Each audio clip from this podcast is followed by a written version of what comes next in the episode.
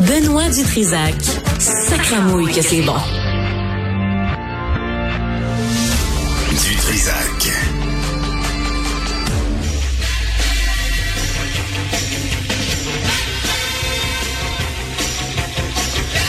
C'est ça qui va nous sauver contre le cancer. Si vous lisez euh, Richard Béliveau dans le journal aujourd'hui, c'est Batman qui va nous sauver de toutes ces cochonneries-là.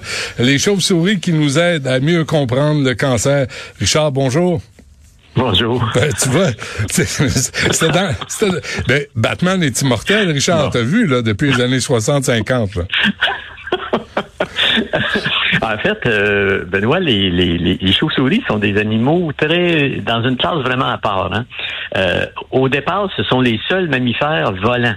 Il n'y a pas d'autres mammifères qui sont capables de vraiment voler. Euh, ils, atteignent des vitesses, certaines espèces atteignent des vitesses absolument incroyables de plus de 150 km heure. Ils ont une longévité exceptionnelle. Euh, ils sont de façon incroyable euh, un, des réservoirs pour les virus les plus mortels à peu près qui existent sur Terre, des virus comme Ebola, euh, Marburg, c'était les réservoirs pour le virus de la COVID. Et ce sont également des animaux qui font très peu ou pas de cancer. Donc, évidemment, quand, comme chercheur, on est confronté à des cas comme ça, des, espèces ou des cas qui font beaucoup de cancer ou des cas qui en font pas du tout, c'est toujours intéressant de regarder ces cas extrêmes-là parce que ça peut nous donner des informations très importantes sur des stratégies qui nous permettent de contrôler une maladie aussi complexe que le cancer. Hmm. Et là, il y a, y a, des chercheurs qui ont, qui ont séquencé l'ADN d'une quinzaine d'espèces de, chauves-souris et ils ont constaté que ces animaux-là avaient deux caractéristiques qui pouvaient expliquer leur absence de cancer. La première, c'est que euh, ils ont une capacité de contrôler leur, inflammation de façon remarquable. Ils produisent des, molécules qu'on appelle des interférons, une sorte de protéine qui joue un rôle très important pour le contrôle de l'inflammation. Et c'est probablement la raison pour lesquelles, euh, laquelle, même s'ils sont infectés par des virus aussi terribles que qu'Ebola ou Marburg, ces espèces-là ne meurent pas. Je te rappelle que pendant la COVID, essentiellement, on est mort beaucoup de l'inflammation, de la tempête inflammatoire hmm. causée par le virus de la COVID. Donc, si on a un contrôle, un meilleur contrôle de l'inflammation, on a une meilleure probabilité de survivre à des infections virales ou à être euh, le réservoir de ces virus-là sans qu'on en devienne malade. Donc ça, c'est une, première indication qui nous permet encore de rappeler le rôle central de l'inflammation chronique dans le développement des maladies chroniques comme les maladies cardiaques et le cancer. La deuxième caractéristique que les chercheurs ont trouvé, c'est que ces espèces de chauves-souris-là avaient plus d'une trentaine de gènes qui étaient impliqués dans la suppression des tumeurs. On a des gènes qui donnent des tumeurs, on appelle ça des oncogènes, mais on a également des gènes suppresseurs de tumeurs qui sont utilisés par la cellule pour éliminer euh, les cellules cancéreuses. Et euh, les chercheurs ont également trouvé des gènes de réparation de l'ADN, parce que le cancer, c'est causé par des altérations de l'ADN, et il y a des gènes qui sont capables de réparer, euh, comme un bon mécanicien, là, au niveau moléculaire, l'ADN qui est altéré.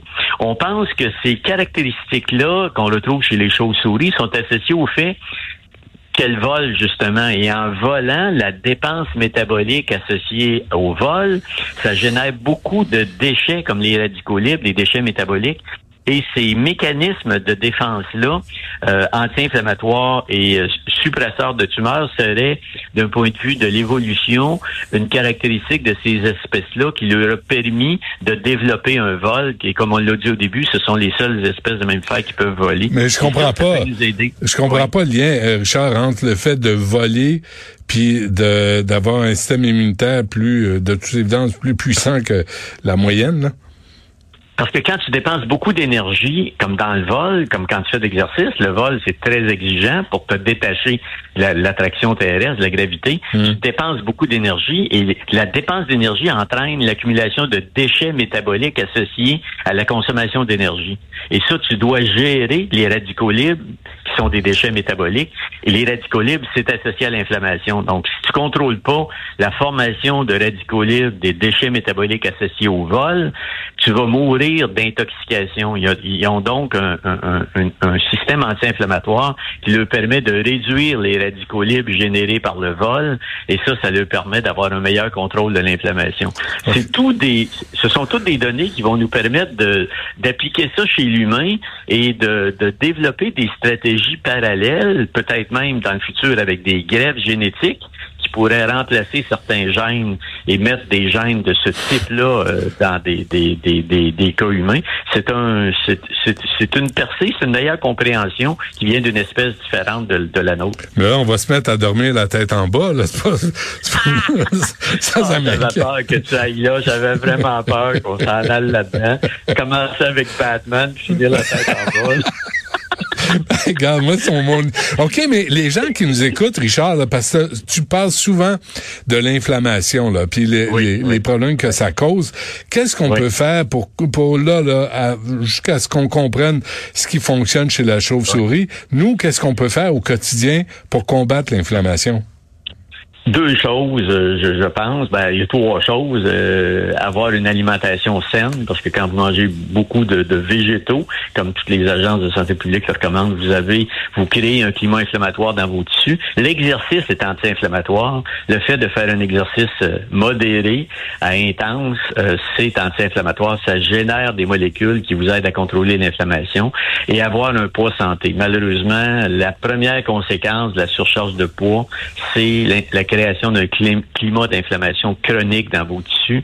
Et c'est cette, inflammation-là, latente, dormante, permanente, qui est associée à l'explosion du diabète de type 2, des maladies cardiovasculaires, du cancer et des, maladies neurodégénératives associées à la surcharge de poids. Donc, la, façon la plus facile là, de ne de, pas avoir d'inflammation chronique, c'est d'avoir d'être le, plus mince possible. Euh, avoir un IMC 18 et 25. C'est quoi l'échéancier? Quand tu sors une nouvelle comme ça, Richard, sur les chauves-souris qui nous aident à mieux comprendre le cancer. Euh, pour les gens qui nous écoutent, qu'est-ce que ça signifie à court ou à moyen terme?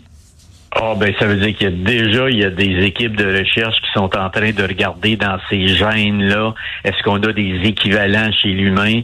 Euh, les gènes suppresseurs de tumeurs par exemple est-ce qu'on est capable de les activer? Est-ce qu'on a déjà des médicaments qui sont capables de jouer sur ces systèmes là euh, c'est assez incroyable. Il n'y a pas beaucoup d'espèces qui ne font pas de cancer. Il y a une espèce de, de, de taupe qu'on appelle le rat taupe il y a les éléphants qui en font pas beaucoup. Il y a des gènes des gens qui ont trouvé des gènes spécifiques chez les éléphants qui, les empêchaient de développer des, cancers. Quand on a ces outils-là, ça hmm. peut aller très rapidement parce qu'avec les outils de la biochimie moderne, on est capable de faire des, analogies, des homologies, des analyses de séquences très, très, très raffinées et ça nous permet d'aller chercher dans notre génome chez l'humain des choses qui, ont des informations qui ont été noyées dans la, quantité de gènes euh, qui, qu'on a chez l'humain. Donc, c'est, des, ce sont des pistes, une liste de, candidats, de suspects euh, qui nous qui nous permettent de réduire, euh, d'accélérer euh, la recherche et de focaliser plus rapidement sur des gènes qui ont la preuve en est avec les chauves-souris un impact vraiment important. Et ça pourrait également, Benoît, avoir un impact majeur sur le développement des infections virales, parce que comme je te l'ai dit en début, hmm. ces espèces-là recueillent quelques-uns des virus les plus mortels de l'histoire de l'humanité qui ont été euh, Ebola, c'est fulgurant, les épidémies d'Ebola, c'est des hémorragies absolument euh, hallucinantes et ces, ces chauves-souris-là ont ces virus-là, ils vivent avec ces virus-là et ils les tolèrent très bien.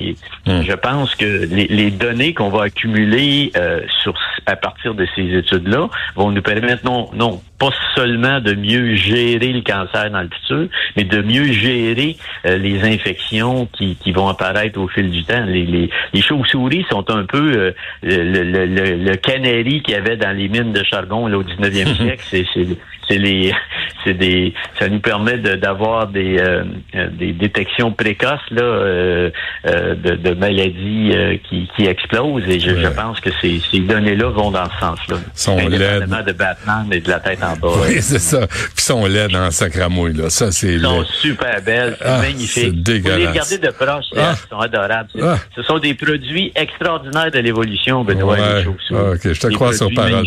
Ouais. que, que tu peux pas faire retirer sur un barbecue, de toute évidence. Richard Béliveau, à lire dans le Journal de Montréal. Merci, Richard. La semaine prochaine. Bonne journée. Salut. Bye.